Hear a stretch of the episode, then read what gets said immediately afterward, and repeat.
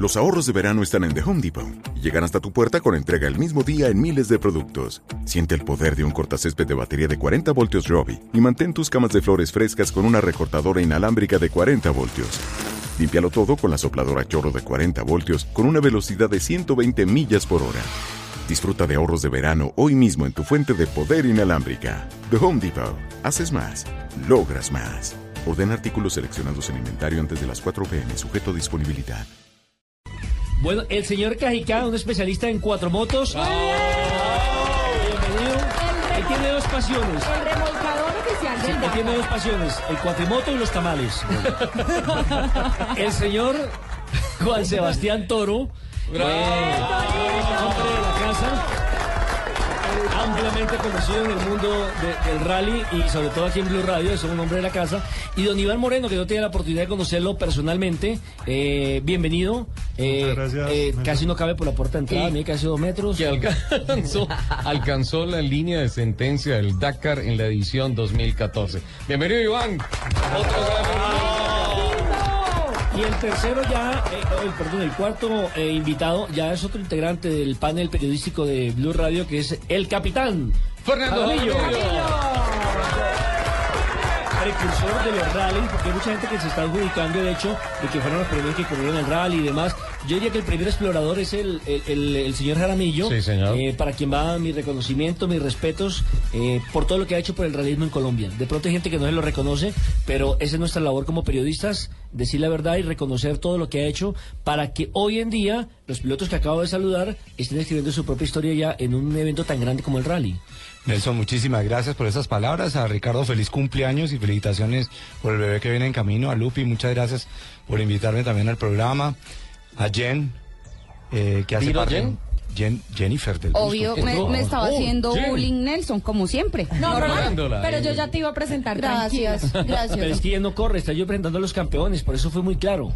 Pero es que rally. ella es, discúlpame, pero es que ella era nuestra enviada Es que- es que Es, especial. es que así ya. como, como Fox. Sport tenía am, a la niña A Corriendo, entonces pues aquí había que tener a una niña apenas para el Dakar, Claro que o me sea, encantaría que tú reemplazaras a la- las niñas de Fox, porque hay mucho Yo pensé que iba a decir que me encantaría que reemplazara a Lupi. Bueno, ah bueno, También, un saludo, también, sí. No un saludo porque además Lupe, tú no tenemos, tienes reemplazo. Sí, no, Ni no. queriendo. Ay, no, ya, tenemos la a uno de los de los churros del Dakar. Claro, Claro. Estuviste en el top nuestro 10, ¿supiste el concurso que hicimos hace 15 Sí, días? esto parecía agenda en tacones, eh. al top 10 El de los 10 churros de enero aquí esto era, Ahora sí no era la- la autos y motos, sino Ahora sí me agenda en tacones. No, claro. Pero lo que quiero aprovechar es un momentico de verdad, eh, como promotor del automovilismo y de esta, eh, pues el, el tema de Rally Raid en Colombia, quiero agradecer a Blue Radio, quiero agradecer a Ricardo Soler y a todo el equipo No, capitán, no de Autos y. Motos, Una vez más, digo que no. Lo hacen de manera muy profesional y muchas gracias por hacer este reconocimiento a estos deportistas que son unos héroes de haber eh, culminado un Rally Dakar, que es lo más duro que se hace a nivel mundial en automovilismo y, y lo que eso representa eh, para el deporte es muy importante. De verdad, gracias a ustedes. Bueno, de ese reconocimiento vale la pena compartirle a nuestros oyentes que nuestro programa hoy no arrancó a las 10 de la mañana, arrancó a las 9 de la mañana, Sí. porque mm, Blue Radio le ofreció una eh, desayuno de bienvenida a estos grandes deportistas, a estos grandes colombianos. Eh, le cumplió la promesa a Cajicá de no darle pasta y le trajo el tamal. y Una pasta tolimense. una pastica tolimense y am, unos diplomas ah, que lo, lo- lo que decíamos en esa reunión es, es poco, es nada, es solamente un, un- un grano de arena en ese inmenso desierto que ustedes han recorrido, simplemente para expresarles nuestra admiración y nuestra gratitud. Admiración desde el punto de vista periodístico, desde el punto de vista automovilístico y gratitud desde el punto de vista colombianos por saber que ustedes son de esta patria, ustedes son de esta tierra y llevar con tanto orgullo ese tricolor por más de 9.000 kilómetros, por tres países y especialmente por infinidad, por millones de circunstancias que ustedes fueron dejando atrás poco a poco para alcanzar la meta. Toro, felicitaciones, un abrazo hermano. Ricardo, muy amable, Nelson, Lupita, gracias por una vez más hacerme sentir tan bienvenido aquí en este programa que me siento en casa y, admiro mucho por el, gran humor y la severidad con lo que lo llevan a cabo sin dejar al lado el profesionalismo. Eh, no, no quiero sonar a llover sobre mojado, pero sin duda alguna, Fernando Jaramillo, gracias porque lo que tenemos de Rally Raid en Colombia se lo debemos a usted. Eh, yo quisiera llamar a, a la armonía con las federaciones para que nos unamos a partir de sus esfuerzos que han tenido varios colombianos, entre ellos yo, para hacer un campeonatico de Rally Raid de chévere en Colombia. La gente quiere venir a conocer Colombia. Eh, tenemos un terreno que da para ello, un terreno muy particular, muy diferente a lo que hay de aquí para abajo, porque lo que hay de aquí para abajo es muy diferente a lo nuestro, pero es muy, muy parecido entre ellos. Cambio, Colombia tendría que ofrecer un, un panorama diferente y estoy seguro que muchos pilotos latinoamericanos eh, babearían por venir. Gracias, Fernando, una vez más. Eh, desde mi punto de vista, mi participación en el Dakar, tres participaciones, sí se deben a usted a haber traído esos pilotos en aquel momento en La Guajira, donde nos enganchamos con el, con el tema Dakar. Gracias. Y a Blue, hombre, eh, vamos tres años en que mm, me han hecho sentir muy bienvenido a su programa y nos han ayudado a difundir este tema que es tan difícil de explicar, de exponer, de, de- transmitir. Y ustedes han sido, nos han dejado sus micrófonos abiertos para hacerlo y, y eso, pues gracias, creo que se queda en poquito. La tercera fue la vencida. Había que llegar a la meta porque era lo trazado en la bitácora. Era un compromiso no de carrera, sino un compromiso de vida. Así es, eh, Ricardo, mi, mi, experiencia y lo que yo tengo para alegar eh, va mucho más allá del motor y de la mecánica y de, lo deportivo. La verdad, y pues no, no, no, no debo de perderme de mi, de mi rumbo. Yo no soy un piloto profesional, he jugado a hacerlo y, y lo he sido por momentos, porque es lo que implica y lo que toca hacer para lograr este objetivo.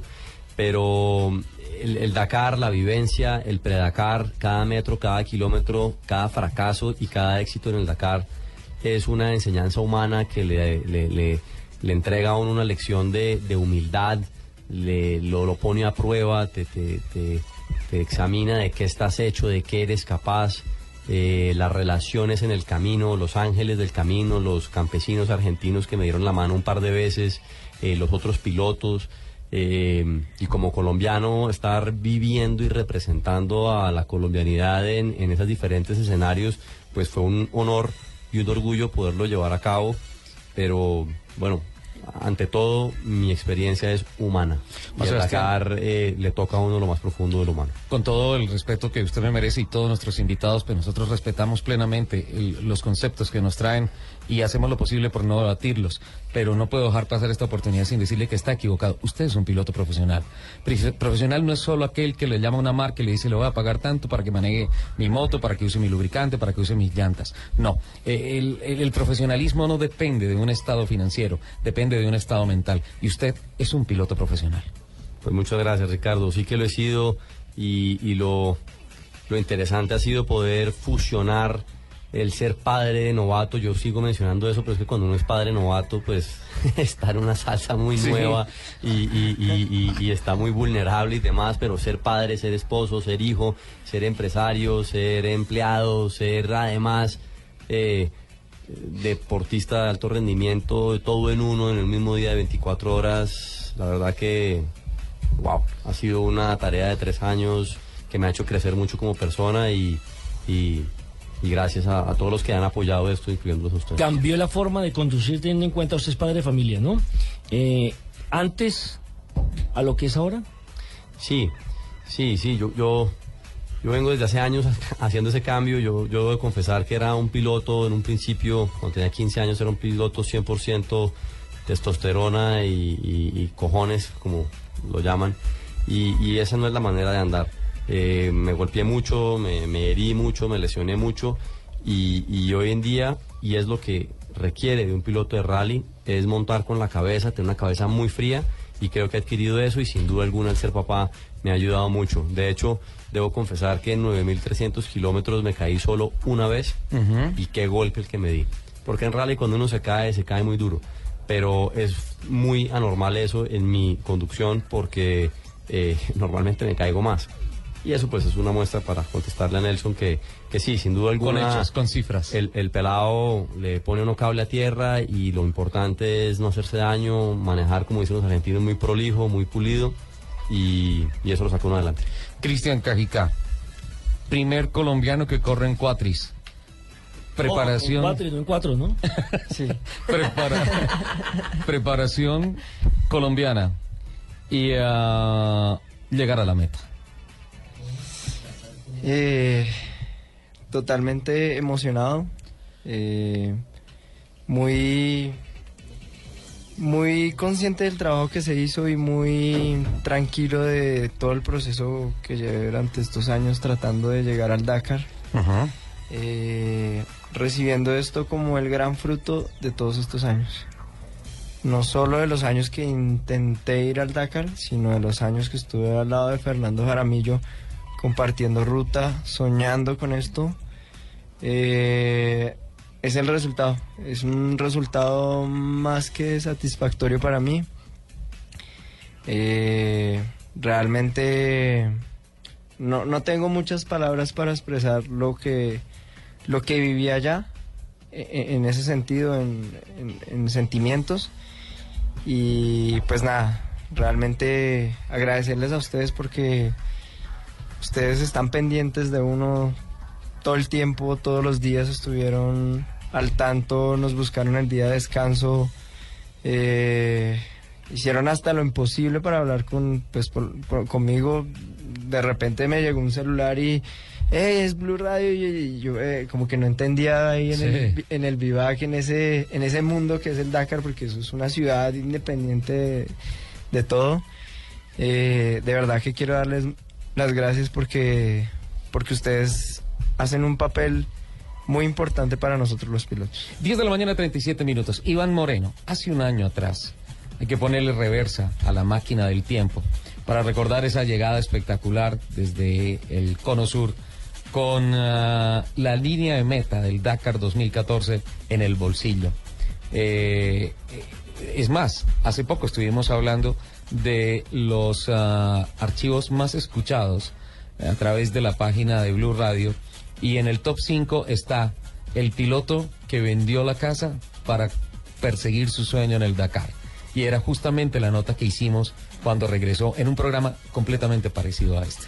Eh, Ricardo Nelson, Lupe, eh, sí, la verdad, el, ese programa fue muy emotivo. O sea, a mí, es más, tengo el, el ojo aguado otra Sí. vez porque me acordé de ese no, momento. pero ya no los hizo aguar a todos, Sí, sí, tranquilo. es colectivo.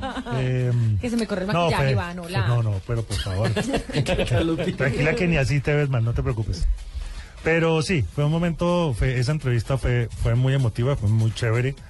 Eh, pues realmente plasmó lo que, lo que sufrimos con, con mi equipo para hacer, para llegar al, al Dakar del 2014, que pues que literalmente sí, nosotros vendimos, yo soy aficionado al 4x4 y lo digo, ahora, ahora sigo con eso, lo digo realmente, soy aficionado al 4x4 gracias a Fernando Jaramillo pero logramos hacer eh, logramos hacer un sueño realidad, un trabajo de un año para llegar al Dakar. Llegamos desafortunadamente Sí. con con recursos limitados, con eh, eh, lo digo abiertamente, yo me fui con 3.500 dólares al Dakar pasado. 3.500 dólares. No alcanzaba sino apenas por el combustible porque ya me había gastado, ya había vendido absolutamente todo, ya no tenía quien me prestara, ya no... Me fui con 3.500 dólares y nos faltaron 2.000, como 2.000 euros que allá afortunadamente mi navegante Federico llevaba debajo de la billetera, no me había contado y cuando ya no sabía qué hacer, él sacó su caletica y me, re- me lo prestó. Pero, pero así fue. Así fue, nosotros veíamos a los otros equipos en las bombas de gasolina con los fajos de billetes gigantes y nosotros con mi hermano Hugo Orlando todos los días teníamos que decir, mire, yo le decía, yo como no necesito comer, yo necesito tanquear, mi tanqueada son 180 litros, 180 litros valen tanto, tome usted se lleve, el resto para que él en mi asistencia fuera haciendo la... Entonces nosotros hubo tres días en los que andamos sin un centavo entre el bolsillo. Pero y así fue, así fue. Nosotros salimos sin repuestos, salimos sin asistencia T4 que es en pista y logré mantener mi récord de, de nunca haberme retirado de una carrera. Y después corrimos Paraguay, que representando a Colombia, que casi nos ganamos la, la casi nos ganamos la categoría en el Dakar Sí. Series, pero pues también por falta de presupuesto no tuve las llantas adecuadas. Pero ahí vamos, ahí vamos, estoy absolutamente contento, absolutamente feliz y, y en la lucha aquí feliz, acompa, feliz acompañando a mis amigos, Qué a bueno. Sebastián Toro Es que son y a Cristian. Cajica, que son, familia, ¿eh? han Yo hecho un quiero, esfuerzo muy grande. Es un- una un- familia un demasiado halago- guerrera. un halago a Iván y a Cristian y es que las estadísticas del Dakar son muy adversas. Es una carrera en la que terminan la mitad de los que empiezan. eh, llegan al Dakar después del pre-Dakar menos de la mitad de los que se lo proponen, etcétera, etcétera. Las estadísticas son antipatiquísimas. Y estos dos locos son uno de uno. Es, la- la- es en buena parte de la excepción. Regáleme, regáleme un momentico, Juan Sebastián, 10 de la mañana, 40 minutos. Una de las cosas que tal vez más nos dolió